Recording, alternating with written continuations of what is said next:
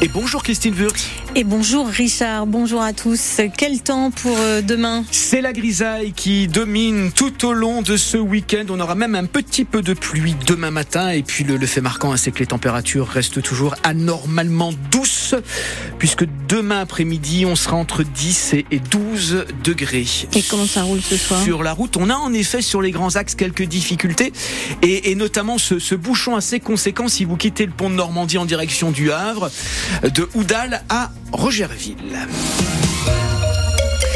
Un hommage national sera donc rendu à Robert Badinter. Robert Badinter est décédé la nuit dernière à l'âge de 95 ans. Ce grand avocat, devenu ministre de la Justice du président socialiste François Mitterrand, avait porté la loi du 9 octobre 1981 qui a aboli la peine de mort.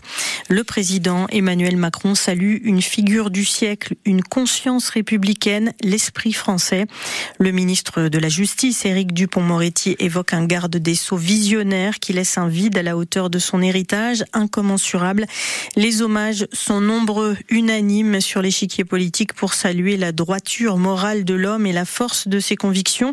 Robert Badinter était un exemple pour beaucoup et surtout pour l'ensemble de ses confrères, témoigne l'avocat rouennais Richard Sédillot, qui défend lui aussi des Français condamnés à la peine de mort à l'étranger. Je crois que le seul avocat que tous les avocats aimaient profondément, c'était lui. Il avait porté avec tant de courage et d'élégance, un combat très difficile à une époque d'ailleurs. Il a été détesté pour avoir porté ce combat. Il, pourtant, il n'a pas baissé les bras. Il a poursuivi le combat qu'il avait commencé à mener dans les prétoires. Et puis ensuite, évidemment, il a plaidé à la tribune de l'Assemblée nationale en faveur de l'abolition à l'occasion d'un discours qui est euh, remarquable et que j'invite tout le monde à lire. Aujourd'hui, le débat ne doit plus jamais être faut-il abolir ou pas? La seule question qui se pose aujourd'hui à nous tous, c'est comment faire pour parvenir à l'abolition universelle. Robert Badinter me l'avait dit à plusieurs reprises. Il m'avait dit, vous savez, c'est je, je ne verrai pas l'abolition universelle. Mais les jeunes générations, j'en suis convaincu, la verront. Robert Badinter fit également euh, voter la dépénalisation de l'homosexualité. C'était en 1982. Un recueil de condoléances est ouvert au public au ministère de la Justice jusqu'à dimanche.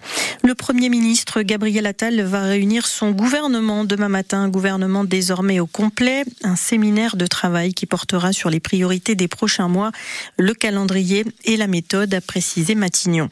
La préfecture de la Seine-Maritime publie les chiffres de la délinquance pour l'année 2023. Les cambriolages les vols de voitures, les violences sont en hausse et notamment les violences intrafamiliales une augmentation de 20%. Parmi les motifs de satisfaction, la lutte contre les stupéfiants qui a permis d'interpeller 333 trafiquants et de réduire de 9,5% le nombre de points de deal et la lutte contre les rodéos urbains qui ont conduit à la saisie de 63 véhicules en 2023. Il avait été condamné à deux mois de prison avec sursis fin janvier à Évreux pour maltraitance sur ses animaux. Le gérant du cirque de Paris a fait appel de sa condamnation. Il sera donc rejugé. L'ancien dresseur de fauves est poursuivi pour n'avoir pas pris correctement soin d'un lion décédé l'an dernier et de quatre lionnes qui lui ont été confisquées et confiées à l'association One Voice. Le chantier de déblaiement des verres et aciers avance sur la rive gauche de Rouen. Les travaux ont commencé mi-janvier. L'entreprise a déjà évacué la moitié des gravats de l'incendie des deux immeubles. Des analyses et prélèvements sont toujours régulièrement menés aux abords du chantier, indique le communiqué de la ville. Les résultats sont sur le site rouen.fr. Et puis en basket, le Rouen Métropole Basket, quatrième du championnat, joue ce soir à 20h à Angers, 18e et dernier de Pro B. En rugby, le RNR accueille Valence Roman, 13e de Pro D2, Rouen 16e et dernier. Euh, c'est à 19h30 au stade Diochon.